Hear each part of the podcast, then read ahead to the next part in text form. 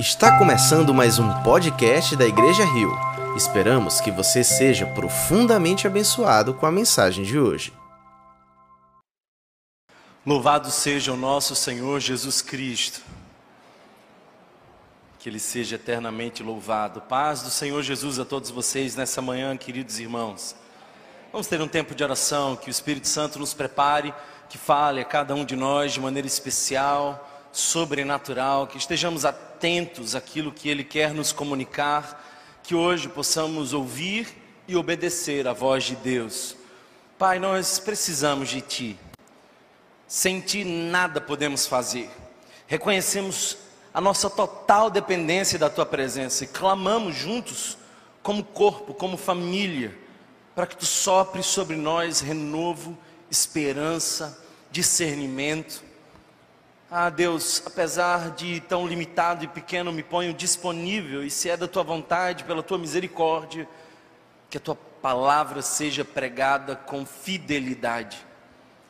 Que as Escrituras, Senhor, sejam, sejam expostas aqui hoje com lógica e com fogo. Esse é o desejo mais sincero do meu coração, Senhor. Converte-nos a Ti.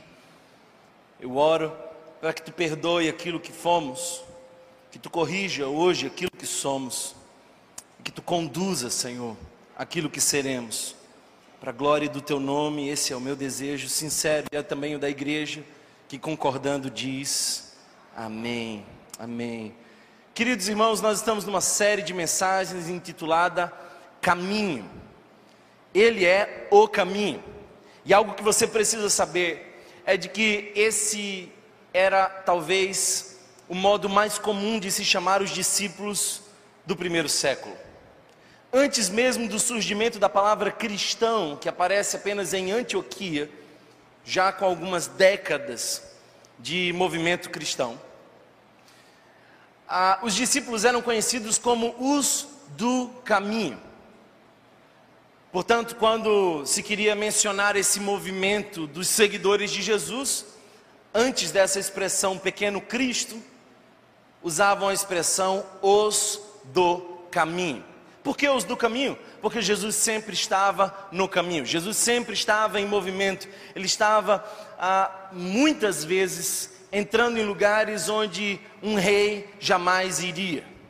Falava com pessoas que um rei jamais escutaria. Somente Jesus era capaz de ouvir o clamor de um cego desprezado Somente Jesus era capaz de acolher as crianças ignoradas. Somente Jesus é capaz de desafiar todo o poder político. Somente Jesus é capaz de curar e alimentar uma multidão que até mesmo os discípulos desprezavam. Ele estava sempre no caminho. E o ministério de Jesus foi muito curto. Jesus teve provavelmente três anos de ministério mas passou por diversas cidades, locais importantes. Por exemplo, uma boa parte do seu ministério se dá em Cafarnaum. Mas ele passa por algumas regiões fundamentais para nós, e nessa série de mensagens nós estamos trabalhando essas regiões. Eu quero lembrar para você que no domingo passado nós falamos sobre a Judéia, e a Judéia é esse lugar onde Jesus é batizado, mas também é onde ele é tentado. É onde nós passamos pela tentação de pensarmos em nós mesmos, tentar salvar a nós mesmos. Esse é o grande problema e é a tentação que constantemente nos vem. Pense em você, faça por você, ignore os outros, ignore o seu próprio propósito. Na quarta-feira passada nós seguimos com a nossa série de mensagens e falamos sobre a Galileia.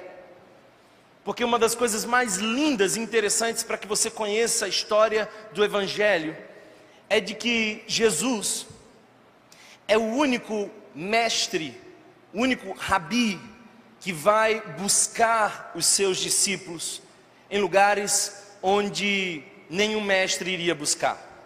Aliás, os discípulos com muita frequência se ofereciam para seguir os seus mestres, mas é nesse caso Jesus quem chama os seus discípulos. Se você não sabe, para ser discípulo naquela época você tinha que passar por três escolas: Beit Sefer, Beit Talmud e Beit Midrash. Se você passava pelo primeiro estágio, era promovido para o segundo, mas apenas os melhores dos melhores iam sendo promovidos, até que chegava no terceiro estágio, onde você, quem sabe, pudesse se tornar o discípulo de algum rabi. O mais lindo de tudo, que é na Galileia, que Jesus quebra todo o protocolo, e ele não busca aqueles que foram aprovados nos estágios, ele busca aquele que muito provavelmente já tinha sido reprovado. O que se dizia a uma criança quando ela era reprovada num desses estágios? Faz aquilo que seu pai faz. Procura a profissão dos seus pais. Mas Jesus vai lá, na Galileia, e naquelas praias, ele convida doze homens para transformar o mundo. Que privilégio! Todos nós vivemos a Galileia. A Galileia é esse lugar onde Jesus vem até nós. E deixe-me dizer uma coisa para você: desista da ilusão de que foi você que escolheu Jesus.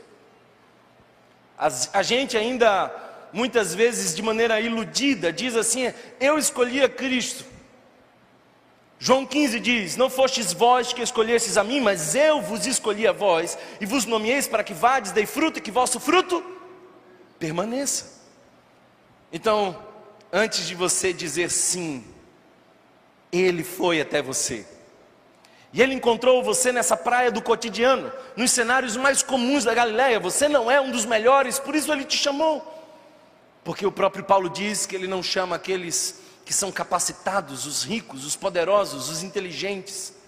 Ele chama aqueles que não são, para reduzir e confundir aqueles que são. Por isso ele nos chama, porque a graça dele nos basta e o seu poder se aperfeiçoa em nossa fraqueza, e de fraqueza nós sabemos muito bem porque nós somos fracos, mas Ele nos fortalece. Essa é a experiência da Galileia. Mas hoje eu gostaria de não apenas revisitar a Judéia, não apenas passar pela Galileia, mas hoje nós vamos entrar em Jerusalém. Jerusalém, lugar de paz, Jerusalém. Esse lugar de paz que não foi tão pacífico ao receber Jesus muitas vezes mas é fundamental para nós, todos nós temos a experiência da Judéia, todos nós temos a experiência da Galileia, mas também todos nós precisamos ter a experiência de Jerusalém. Essa é a nossa reflexão de hoje, e para isso eu gostaria de convidá-lo a lermos juntos uma passagem das Escrituras que vai ser exposta no dia de hoje, Lucas, capítulo de número 19. Por favor, abra o Evangelho segundo escreveu Lucas, capítulo de número 19, dos versos 28 em diante. O Evangelho é sempre de Jesus Cristo, mas esse narrado, descrito pelo médico Lucas.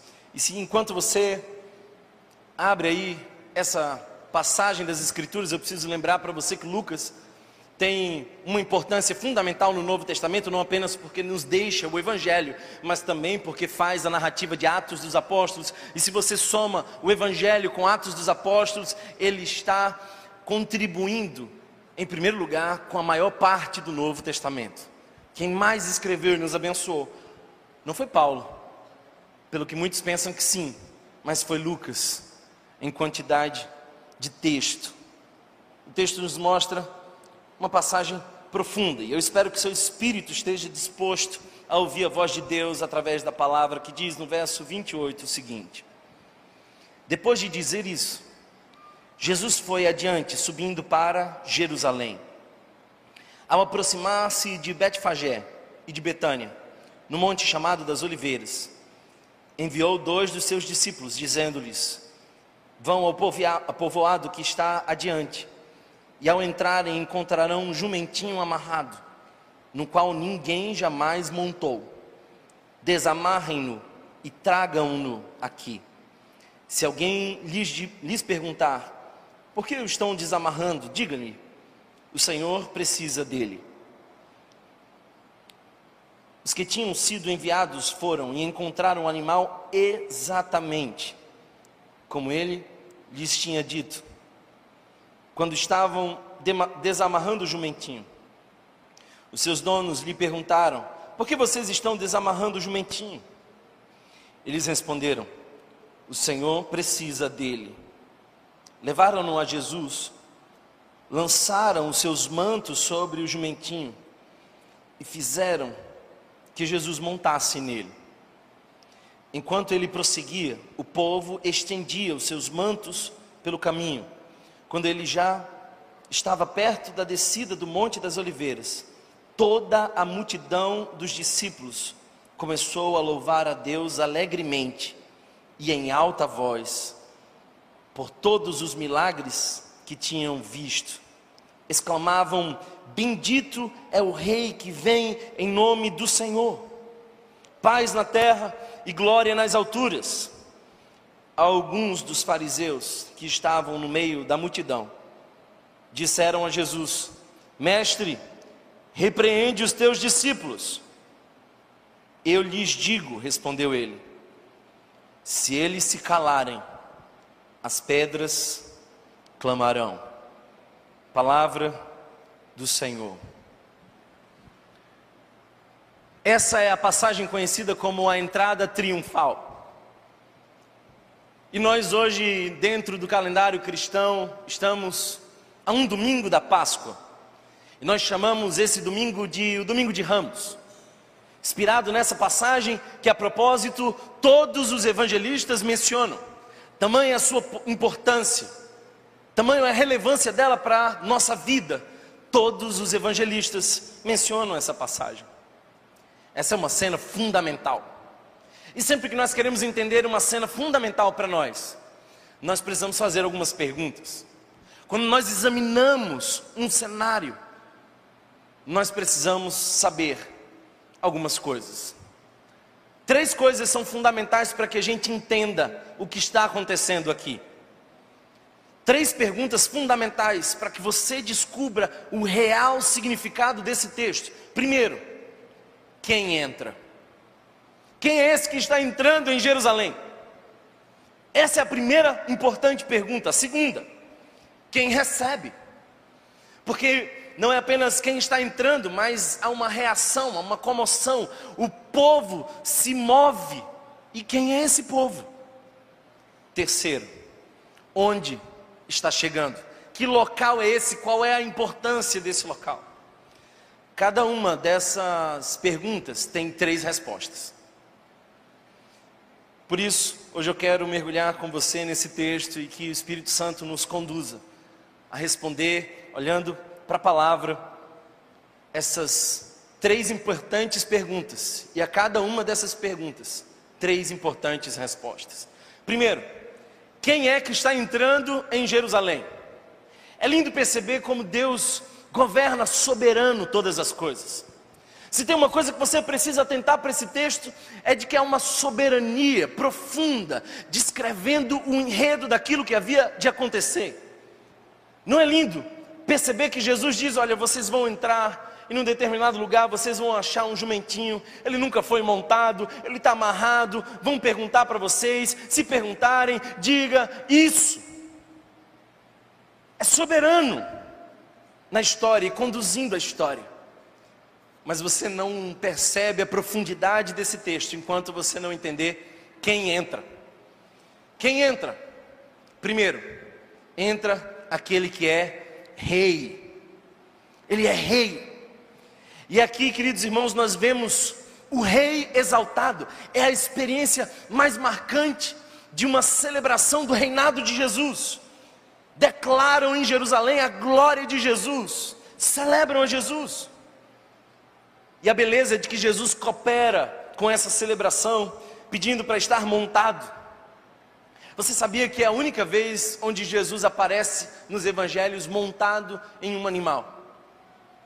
Jesus entra como um rei. Ele está vindo de Betânia, fez ali um grande milagre. E olha, queridos irmãos, quando Deus faz grandes coisas, Muita gente vai celebrar e muita gente vai ficar chateada. E quando Jesus chama da morte à vida Lázaro, aquele fenômeno milagroso e popular ganha espaço e as pessoas começam a não apenas louvar a Jesus, mas também os religiosos começam a pensar, a tramar a sua morte. E aqui está Jesus não fugindo de Jerusalém, onde seria morto, e sabia disso mas entrando como um rei. Ele vem montado num burrinho. Os discípulos jogam os seus mantos sobre o burrinho. E também a multidão joga os seus mantos e os seus ramos, as suas palmas, sobre o chão. O que, que isso quer nos dizer? Uma coisa que você precisa conhecer da história é de que os reis não sujavam os seus pés. Os reis não pulavam. Eles não pisavam no chão da vida como qualquer outro. Por exemplo, imagina que um rei tivesse que descer do seu cavalo, ele não ia saltar do cavalo. Ele fazia um sinal e um dos seus escravos viria e se dobraria para que ele pisasse e então fosse ao chão. Porque rei não pula, não salta. Se o lugar fosse empoeirado, se houvesse lama, talvez os escravos do rei saltariam sobre a lama para que ele pisasse em algum lugar para que não manchasse os seus pés ou a sua roupa, porque rei não se suja de lama. É exatamente o que está acontecendo aqui. Os mantos dos discípulos é para proteger Jesus do suor desse jumentinho. E os demais lançam as suas capas para proteger o caminho de um rei que está passando. É rei, mas é um rei tão diferente. É um rei único. Sabe, queridos irmãos, os mais pobres não tinham o manto. O manto era essa capa que protegia a túnica, mas os mais pobres não tinham manto. E a forma que lhe era possível oferecer alguma coisa era proteger o caminho com ramos. Daí o que nós chamamos de o domingo de ramos, o domingo onde nós estamos preparando o caminho para a chegada do Rei Jesus. Isso carrega conosco um significado muito importante. Hoje nós precisamos dizer sobre mim, Senhor, que chegue o teu reino, sobre o meu esforço, sobre aquilo que dou, sobre a minha disponibilidade, que venha o teu reino. E Jesus tem um reino, e Ele é o Rei, Ele é o Rei dos Reis, Senhor dos Senhores. Não há Rei como o nosso Senhor Jesus, sobre todos Ele é Rei. A visão de Daniel é contemplada por uma estátua que representava vários reis, mas todos eles passíveis de corrupção no tempo mas o Rei dos Reis, cujo cetro do mundo estava em suas mãos, é Jesus, e ele entrando como um rei, anuncia a sua identidade, ele é o nosso rei. Quem entra? Entra o rei, mas entra o rei humilde. E essa é a segunda resposta, ele é o rei humilde. Jesus era um sujeito simples, ele era tão simples que para Judas achar uma forma de identificá-lo, não era possível dizer acerca da sua roupa. Quando os soldados queriam achar Jesus, não tinha nada dele que de algum modo fosse diferente dos discípulos. Então Judas cria a estratégia de se aproximar e tocar para que os soldados conhecessem de fato quem era Jesus. Jesus é simples. Aliás, essa é a grande diferença entre Jesus e a maioria dos líderes religiosos de hoje. Porque os nossos líderes religiosos andam de helicóptero. Os nossos líderes religiosos estão distantes das pessoas. Mas o meu Jesus era simples. E apesar de que os teólogos chamam esse texto de uma entrada triunfal, não havia tanto triunfalismo assim. Sabe por quê? Porque ele é tão discreto como o rei, que usa o que ninguém usaria. Nenhum rei seria capaz de usar um jumentinho. Sabe por quê, irmãos? Porque jumento não era usado em guerra. Jumento é um desses animais de força, de resistência, desses animais que muitas vezes eram úteis no trabalho diário, mas reis não montavam jumentinhos, montavam cavalos e cavalos imponentes, os maiores de todos. Porque com um cavalo você guerreia, mas o meu rei é também o príncipe da paz. E ele está denunciando ali que há uma clara contradição entre a expectativa da multidão e aquilo que ele veio oferecer. Ele não veio oferecer guerra. Ele entra montado no jumentinho. E isso é um escândalo para os reis da época. Ah, eu quis pensar num exemplo para dar para vocês. E eu sei que nesse cenário de polarização política, é muito perigoso mencionar um político. Então eu quero trazer duas cenas que me marcam e marcaram alguns de nós recentemente ou talvez há um tempo atrás. O presidente do Uruguai, Pepe Mujica, me chamou a atenção porque ele ia trabalhar presidindo o Uruguai, dirigindo o seu Fusquinha. E eu sempre admirava essa atitude dele, de simplicidade. E é impressionante que um chefe de Estado vá dirigindo um Fusquinha para governar uma nação. Isso me marcou. Você que é de esquerda ficou mais feliz com esse meu exemplo. Então deixe dar um exemplo para o pessoal de direita, assim a gente equilibra um pouco as coisas. Algumas semanas atrás, o presidente da nossa nação visitando eu creio que foi o Ceará, subiu numa moto, na garupa, de um desconhecido, numa bis, uma moto dessas com baixa cilindrada, que os pobres usam. E podendo andar protegido, ele escolhe essa coisa mais simples. E cada um tem o seu exemplo de simplicidade. Mas que nós sejamos o exemplo de simplicidade de alguém. Porque Jesus vai muito além de Mujica, vai muito além do nosso chefe de Estado. Ele é um rei todo-poderoso que governa todas as coisas montado no jumentinho. Ele é o maior exemplo de simplicidade. E a beleza está, queridos irmãos, é que nem mesmo ele era dono do jumentinho. Já percebeu que Jesus não tinha o que nós muitas vezes temos. A gente, enquanto reclama, porque queremos mais, somos constrangidos com a imagem de Jesus que não tinha o que a maioria de nós tem. Por exemplo, quando alguns discípulos querem seguir a Jesus, ele diz: Olha, eu não tenho, filho do homem não tem onde reclinar a cabeça. Então, muito provavelmente, Jesus estava sendo convidado constantemente a ficar na casa dos outros. Por isso, essa é uma das coisas que eu gosto de fazer. Me convide para sua casa da praia. Mas quando Jesus precisa de um transporte, um jumentinho, ele pega emprestado. Jesus é acerca de quem se pode dizer que não tem nem onde cair morto, e é por isso que providenciam para Jesus um túmulo que não era dele, era de José de Arimateia. Jesus foi simples.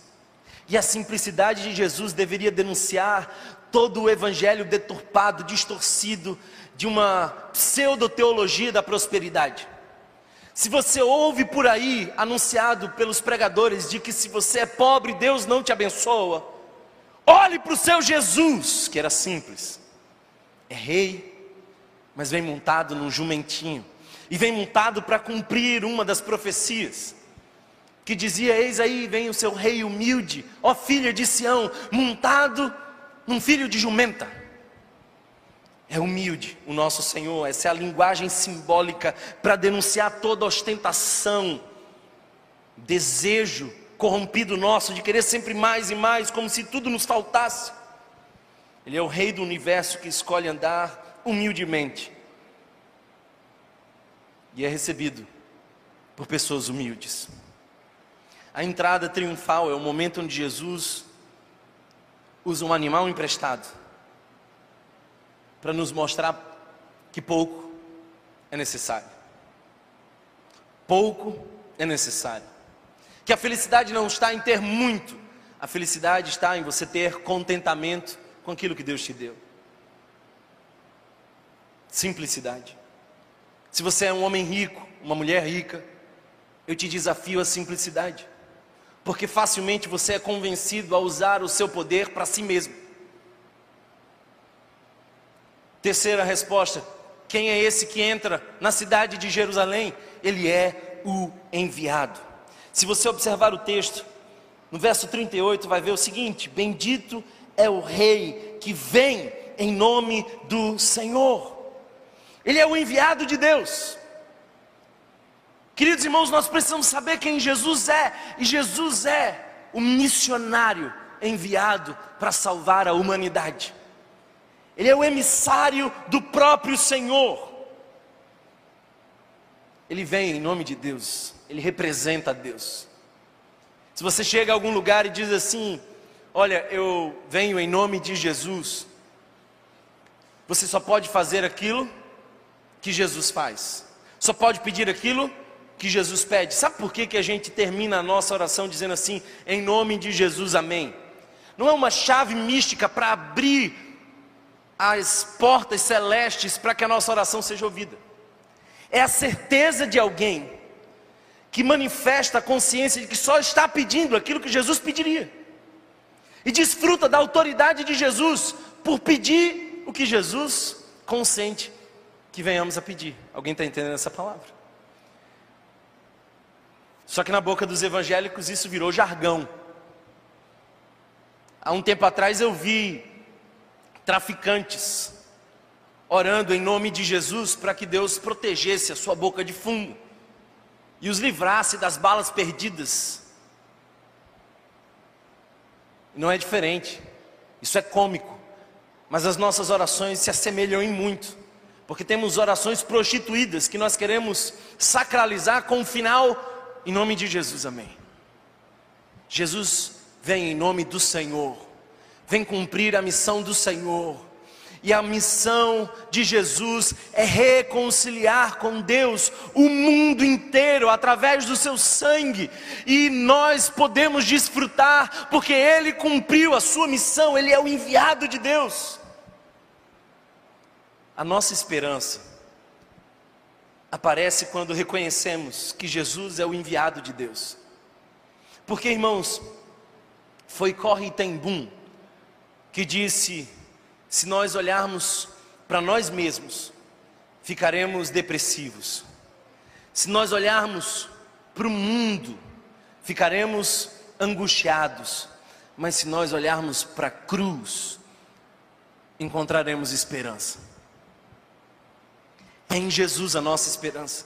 E o povo celebra porque entendeu que Jesus era o enviado. Jesus é esse quem vem em nome do Senhor. A primeira pergunta é: quem vem? Quem entra na cidade de Jerusalém? Entra o rei, entra aquele que é simples, entra aquele que é enviado. A segunda pergunta que eu quero explorar com você é: quem recebe a Jesus? O rei simples que foi enviado. Quem recebe? Três respostas: os discípulos, a multidão e os religiosos. Se você observar o texto, você vai ver que são três os grupos que recebem a Jesus: os discípulos, a multidão e os religiosos. Preste atenção, o verso 35 nos mostra os discípulos. E olha só, porque o verso 35 diz: levaram-no a Jesus. Os discípulos estão em movimento de entregar a Jesus. Alguém está entendendo essa palavra? Levaram-no a Jesus, lançaram seus mantos sobre o jumento e fizeram que Jesus montasse nele. Percebe que os discípulos de Jesus não são pedintes, viciados, são ofertantes animados. Uma característica muito comum que diferencia o discípulo da multidão é de que a multidão está focada muitas vezes naquilo que Deus pode oferecer. E os discípulos estão focados muitas vezes naquilo que eles podem oferecer para Deus. Eles levam o jumentinho a Jesus, eles estão a serviço de Jesus, eles cumprem a missão para Jesus, eles põem os seus mantos sobre aquele animal. São os discípulos. Eles acompanham Jesus diante da ameaça de morte, porque sim, quando Jesus ressuscita, Lázaro, a religião começa a tramar contra Jesus e eles sabiam disso. Tomé mesmo menciona que em Jerusalém era a rota da morte. Mas eles acompanham Jesus. Sabe o que isso quer dizer? Que discípulo está disposto a dar a sua vida pela missão que Deus lhe deu. Discípulo está disposto a pagar qualquer preço, afinal de contas, o nosso Jesus disse que aquele que quer segui-lo, tome sua cruz. Discípulo não está tentando usar o poder de Deus para tornar a sua vida mais fácil. É lindo perceber que discípulo não deseja o que o mestre pode dar, deseja ser como o mestre é. Eu vou repetir isso, espero que você escute.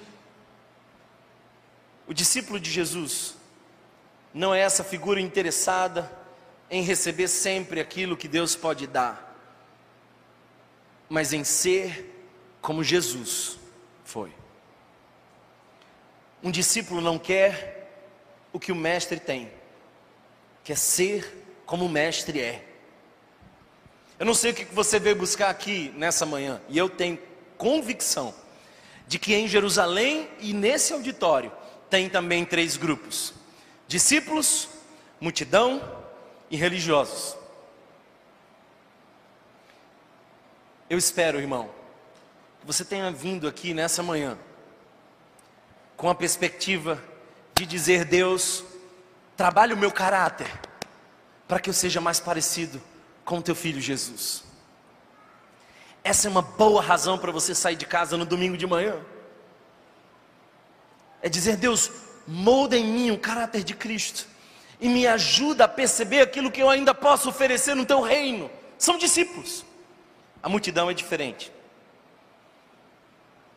Perceba, irmãos, que a multidão também faz festa, também se alegra, também louva, também dá dízimo, também vem aos cultos. A multidão também está junto, misturado, mas a expectativa deles é diferente. A multidão não estava olhando para Jesus como o salvador dos seus pecados, a multidão estava olhando para Jesus como um potencial que pudesse livrá-los politicamente da opressão de Roma. Então a multidão estava dizendo assim: Nós achamos o Davi que nós precisamos. Queremos agora um rei com poder bélico que venha para contradizer as forças poderosas de Roma que militam contra nós. Multidão vai a culto. Multidão também joga as palmas. Também tira a capa. Mas a expectativa é outra. Infelizmente, irmãos, a igreja está cheia de multidão e está faltando discípulos. Amém. E você percebe isso quando quando a mensagem muda. Enquanto você está pregando e dizendo: venha, Deus vai salvar você, vai restaurar sua família, vai abençoar sua vida, vai te fazer prosperar, a multidão é atraída. Mas quando o pregador começa a dizer assim: olha, vem entregar e Jesus é tudo que você precisa. Aí a coisa muda. Jesus alimenta uma multidão com alguns pães, porque ele tem compaixão da multidão. André queria dispensar o povo. Os discípulos todos concordaram que aquele era um ótimo momento para dizer: gente, vão para casa, está chegando a hora, nosso expediente hoje encerrou, comam em casa. Mas Jesus não, ele dá pão para o povo. E quando ele termina de servir aquela linda ceia, o povo começa a entender, ele tem poder. E esse poder pode ser transformar a minha vida em algo mais fácil. Então agora eu nem sequer preciso correr atrás de pão, nem, nem preciso fazer pão, eu só preciso andar com Jesus, porque se eu ando com Jesus, eu recebo pão. Aí Jesus sai, e a multidão fica procurando Jesus. E quando Jesus volta, você deve lembrar dessa história. João, capítulo de número 6, nos conta isso. Quando Jesus volta, a multidão está ansiosa por mais pão fresquinho. Jesus, que bom que você chegou, que maravilha! Olha, estamos com fome. A gente quer mais, essa foi uma benção, né?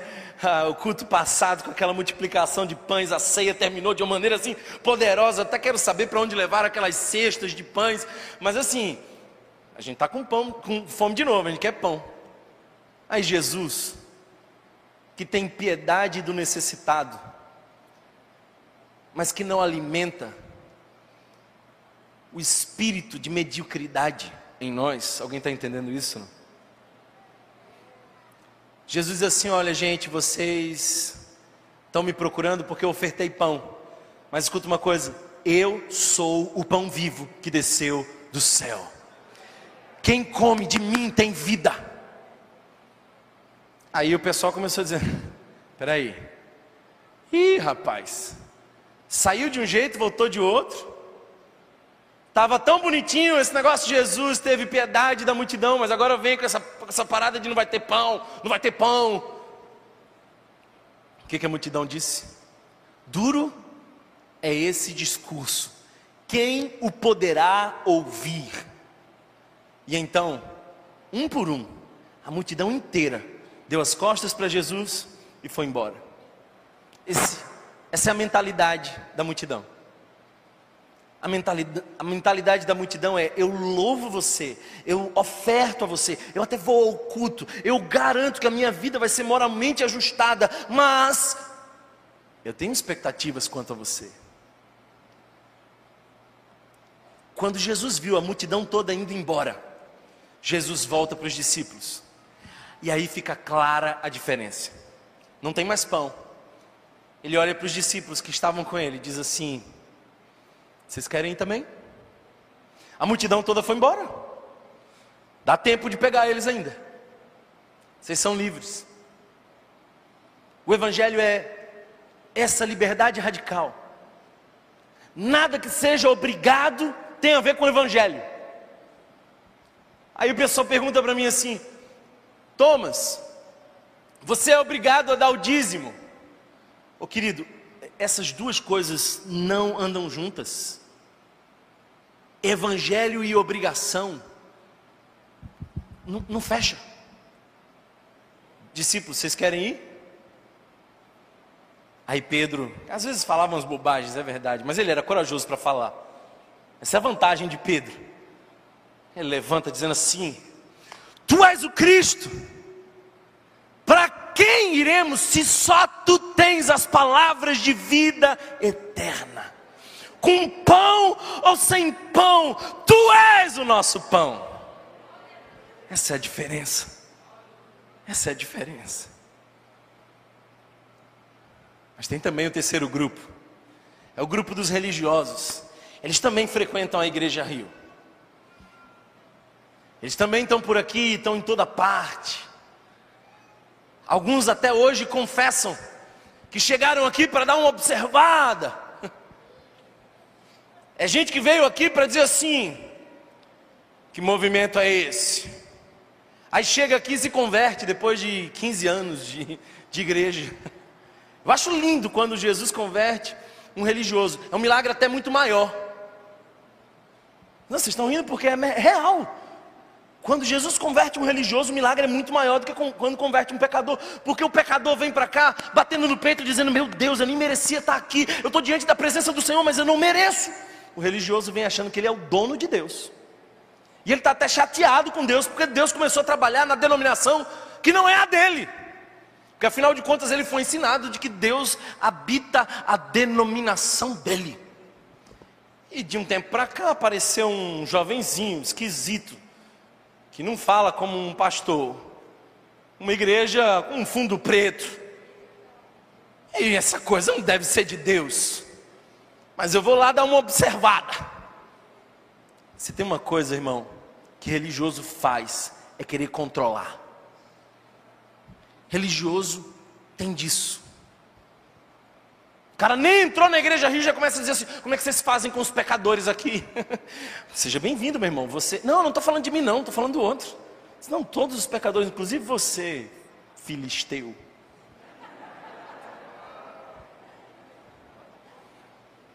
É interessante que no verso 39, eles estão querendo conter a alegria. Porque tem uma coisa, gente, a gente precisa gastar um tempo depois estudando o perfil do religioso. E talvez você descubra que você é um desses. Religioso não gosta de alegria. Religioso não gosta desse negócio. É, o culto até foi bonzinho, mas eu vi que o pessoal se mexeu muito. Você é alegre demais, meu amigo. Deixa eu te contar uma coisa. Eu estava morto, caminhando em direção ao inferno, mas pelo sangue de Jesus ele me resgatou do império das trevas, me transportou para o reino do Filho do seu amor. Eu tenho razão para ser o povo mais feliz da terra.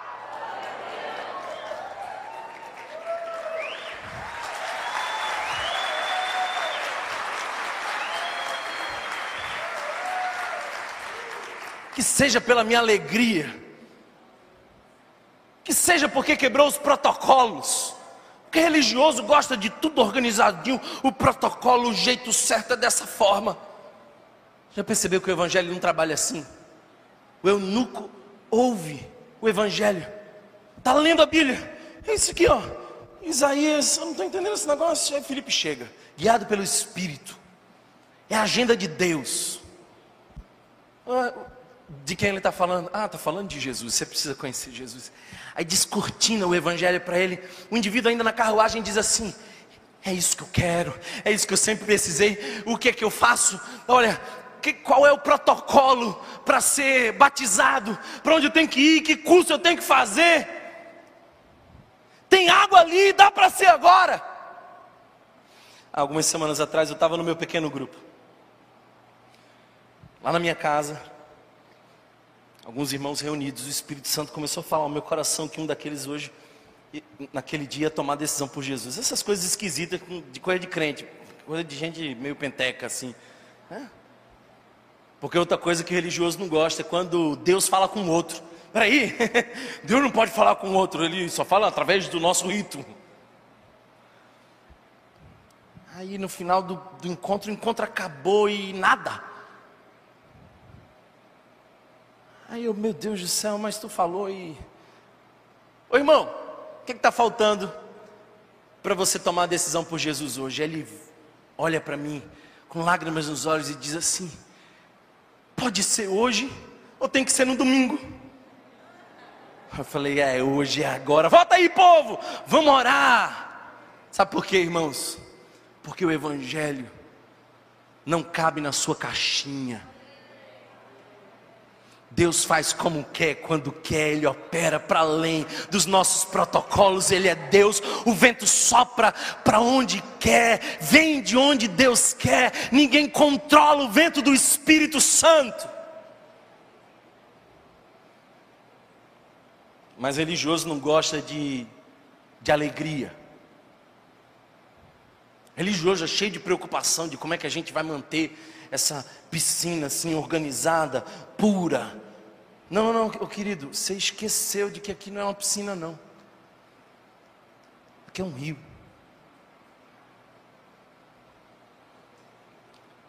Religião é extremamente pesada. Jesus disse assim: Vinde a mim, vós que estáis cansados. O que, que cansa a gente? Tudo cansa a gente. E sobrecarregados, o que, que sobrecarrega a gente? Eu acho que uma das coisas que responde a pergunta de o que é que nos sobrecarrega é religião. Religião sobrecarrega a gente. Sabe por quê? Porque a religião consegue enfatizar a obrigação que você tem e tirar as razões da alegria que você tem. Então a religião foca nos conceitos morais mas não fala da graça e da misericórdia de Deus na qual nós podemos desfrutar e se alegrar. Então, a ética cristã, irmãos, é extremamente pesada. A ética cristã não é fácil. O Evangelho está nos chamando constantemente ao sacrifício. Mas esse sacrifício é movido pela consciência de quem é Jesus e da alegria de poder louvar e celebrar o nome dEle. Tire o louvor e a celebração de um crente e o que lhe sobra é um pacote moral extremamente esmagador, que sobrecarrega a alma humana. Não são poucos esses que vêm sobrecarregados, mazelados, distorcidos na sua forma de enxergar. Gente cuja alma está doente pela religiosidade.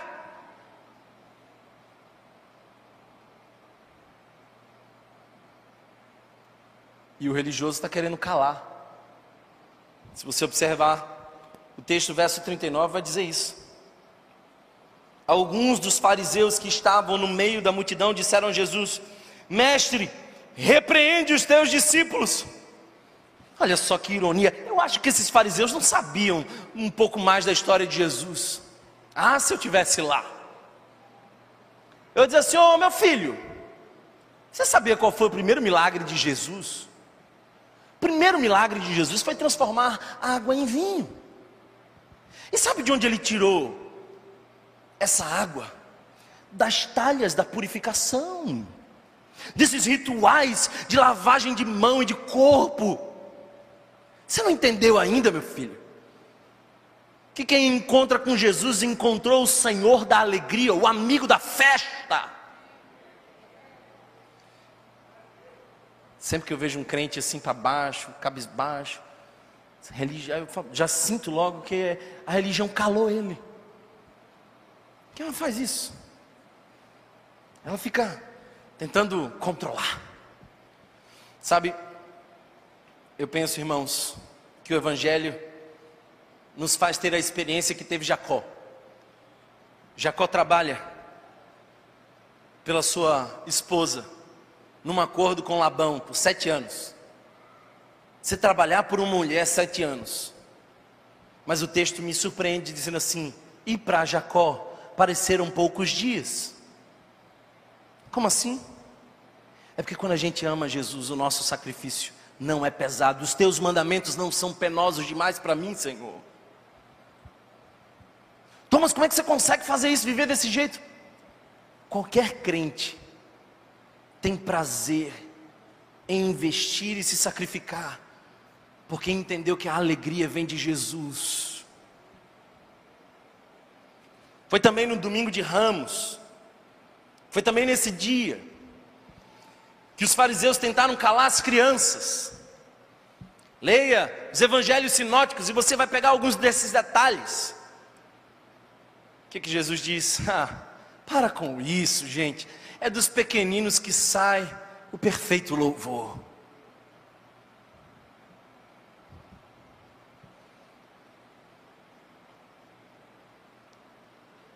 Quem recebe Jesus? os discípulos, mas a multidão, com expectativas equivocadas, e os religiosos, que acham que são os donos da fé e sempre ficam incomodados com quando Deus resolve operar em outro arraial. Thomas, qual foi a maior perseguição que vocês já viveram como igreja? De onde veio?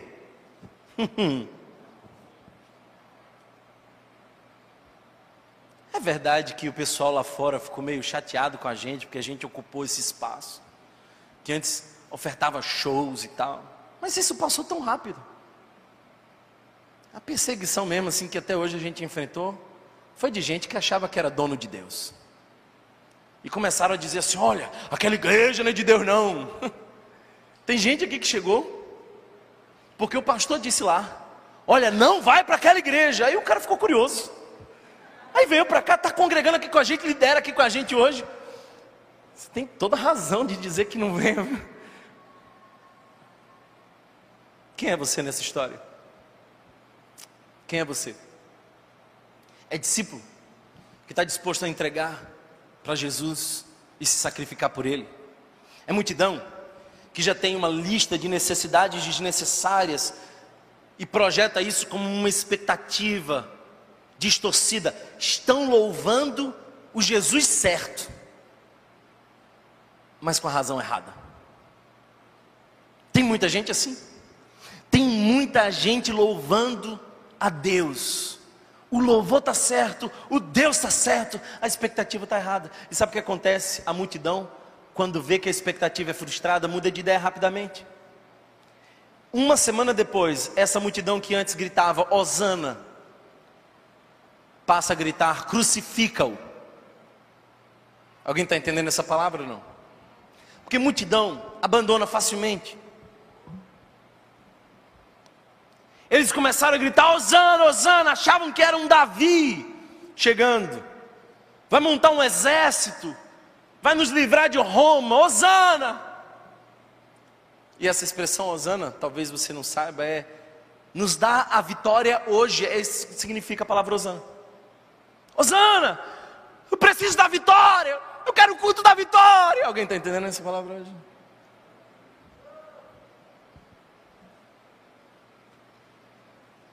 Ou você é o religioso? Que até topou vir para cá, mas fica pensando constantemente assim: na minha igreja a gente não fazia assim. Tem gente, meu irmão, olha, eu vou dizer uma coisa para você: a gente vai. Hoje a gente botou um bocado de gente para dentro, na pregação vai sair um bocado de gente também, pastor. Tem gente que saiu da igreja antiga, porque assim não estava mais feliz com, com a liderança e tal. Aí vem para cá querendo trazer a igreja antiga para cá para mudar de liderança, entendeu? Só olha, aqui é muito bom, é uma pena que não é como lá. Seria perfeito se fosse como lá, sem o líder de lá e com esse líder daqui. Para com isso, irmão. Para de agir na igreja como se você fosse um restaurante que pede o um menu, que olha, o louvor gourmet. pregação é salgada, mas até dá para comer. Para com isso. Terceira pergunta desse texto. A primeira, quem está entrando? Ele é rei, ele é humilde, mas ele é o enviado. Segunda, quem está recebendo? Os discípulos, a multidão, mas também os religiosos. Terceira pergunta: onde está chegando Jesus? Três respostas. Onde é que Jesus está chegando? Está chegando em Jerusalém, está chegando no templo, mas está chegando na cruz. Está chegando em Jerusalém, mas também está chegando no templo, e você vai ver logo mais que ele purifica o templo. Mas Jesus também está caminhando para a cruz. Logo, logo, logo, logo, Faltam poucas horas e ele vai assumir o madeiro, e todos os nossos pecados serão imputados nele. Jerusalém. Para onde está indo Jesus? Para Jerusalém. Os discípulos não queriam ir para Jerusalém porque era uma ameaça, mas ele vai para Jerusalém. Jerusalém era de onde o rei deveria governar. Jerusalém é o lugar da obediência. Preste atenção nisso. Jesus encontra com os discípulos de Emaús. Mas depois que os discípulos de Emaús percebem quem é Jesus, para onde eles vão? Para Jerusalém. Jerusalém é o lugar que muitas vezes nos oferece sacrifício, mas é o lugar da obediência. Ele está indo para o lugar de Melquisedeque. Porque a fé cristã transcende a cultura, irmão. Eu tenho visto um movimento de cristãos tentando ser judeus. E você ainda não entendeu que a beleza do Evangelho é de que agora toda tribo, povo, língua e nação. O Evangelho não é um pacote para converter pessoas ao judaísmo. É uma mensagem de que Deus abraçou todas as culturas, todas as tribos, povos, línguas, todos. Passe a ler o Evangelho com as lentes do sacerdote Melquisedeque. Os 11 primeiros capítulos de Gênesis é a pré-história da humanidade. Mas de, do capítulo 12 em diante é a pré-história do povo de Israel. Mas num determinado momento vem Abraão com suas vitórias, com a alegria de ter encontrado a Deus, e ele dá de cara com Melquisedeque. Quem é esse? Ele é o rei de Salém, ele é o rei do Shalom, ele é o rei de Jerusalém, que era sacerdote do Deus Altíssimo. Antes de Abraão ver uma nação surgir, Deus já tinha o seu sacerdote.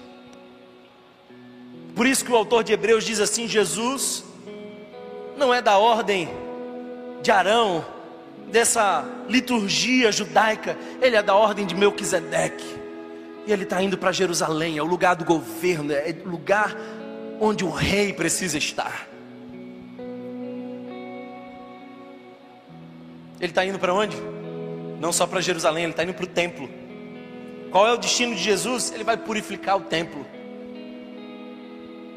E ele diz que a casa do Pai não é um covil de ladrões, mas é casa de oração. Jerusalém é também um lugar de purificação. É o lugar de se arrepender dos seus pecados, é o lugar de você mudar de vida, é o lugar de você parar de querer comercializar com Deus. Me dá isso que eu te dou aquilo. O próprio Jesus disse no Sermão da Montanha, Mateus capítulo 5, que felizes são os pobres de espírito. O que é um pobre de espírito? Pobre de espírito é alguém que não barganha com Deus, sabe que não tem razões para trocar nada porque é pobre. Lindo é perceber, irmãos, que Davi escolhe construir o templo. Salomão executa o projeto do pai. E ele acontece no Monte Moriá. Monte Moriá era o lugar onde Abraão subiu para sacrificar Isaac, mas um outro cordeiro ali foi sacrificado. O altar do templo construído por Davi não era de ouro, de prata, de bronze, era de pedra, porque foi numa pedra que Abraão amarrou Isaac. Não é por acaso, Jesus já tinha ido muitas vezes ao templo.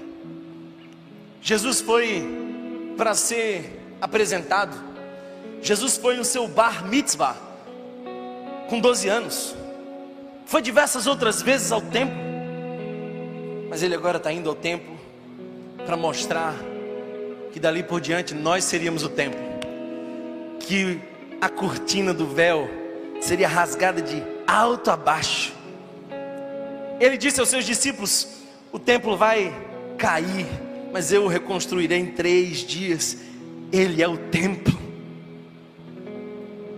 Naquela época, queridos irmãos, o palácio de Davi não era mais ocupado por alguém escolhido por Deus mas escolhido pelo imperador romano. Nos dias de Jesus, Herodes, o tetrarca, havia sido designado para ser imperador. Haviam dois sumos sacerdotes no templo, Anás e Caifás, mas dois sumos sacerdotes já é uma contradição de termos, porque sempre houve um sumo sacerdote. A política tinha entrado na igreja, a corrupção do templo. Então, o filho da linhagem de Arão, filho de Ana, vai clamar no deserto, porque quando o templo é corrompido, Deus não se cala. Voz do que clama no deserto. Essa era a última vez que Jesus entrava no templo antes de sua morte. Ele está indo para o templo, purificar o templo. Eu oro para que nesse período de Páscoa nós possamos purificar o templo do Espírito Santo. Nós somos o templo. E que nós possamos desfrutar de um período de santidade, irmãos. Santidade. É tempo de nos arrepender dos nossos pecados. Para onde vai Jesus? Vai para Jerusalém, vai para o templo, mas por último, vai para a cruz. Todo rei, numa entrada triunfal, buscava o seu palácio. Todo palácio guardava no pátio central o seu trono. Mas o meu Jesus não tem palácio e não tem trono. Ele vai para o Gólgota, vai para a cruz, por mim e por você. Ele é o Rei que entra para nos trazer salvação. Não há tronos confortáveis, palácios protegidos. Ele escolhe a cruz. Paulo chama isso de o escândalo da cruz. Há uma placa na cruz dizendo Rei dos Judeus. mas Ele é também o nosso Rei. E Apocalipse termina dizendo assim: Ele é o Rei dos Reis, Senhor dos Senhores. Ele é o nosso Rei. Louvemos o nosso Rei que pelas razões certas nós possamos lançar a nossa capa, nós possamos colocar a, as palmas que nós temos, pelas razões certas, coloquemos os ramos no chão e abramos caminho para o Rei, para o verdadeiro e grande Rei. Feche seus olhos, eu quero orar por você. Se você puder, fique de pé. Deixe o Espírito Santo ministrar o seu coração. Você precisa de uma experiência com esse rei. Você precisa reconhecer hoje que ele é o enviado. E que ele é humilde. Ele veio para os pequenos. Ele veio para os pobres. Pela razão certa, hoje você diz: Osana. Pela razão certa, hoje você celebra a presença do Senhor Jesus pela razão certa. Hoje você reconhece quem Jesus é e diz: Para que irei se só tu tens as palavras de vida eterna? Entregue-se em adoração ao Senhor Jesus. Sabe por quê, irmãos? Porque os fariseus dizem: Repreende os teus discípulos. E então Jesus diz: Se eles se calarem, as pedras clamarão, mas eu serei louvado e eu não vou dar o meu lugar para uma pedra. Eu quero convidar você para hoje louvarmos ao Senhor Jesus. Nós vamos dizer mais uma vez: Hosana, Hosana nas alturas. E que você hoje possa se juntar a nós e louvar pelas razões certas ao Rei único, verdadeiro, poderoso, para a honra e glória do seu nome. Que assim seja. Amém. Vamos louvar ao Senhor. Se você foi abençoado por essa mensagem, compartilhe com alguém, para que de pessoa em pessoa alcancemos a cidade inteira.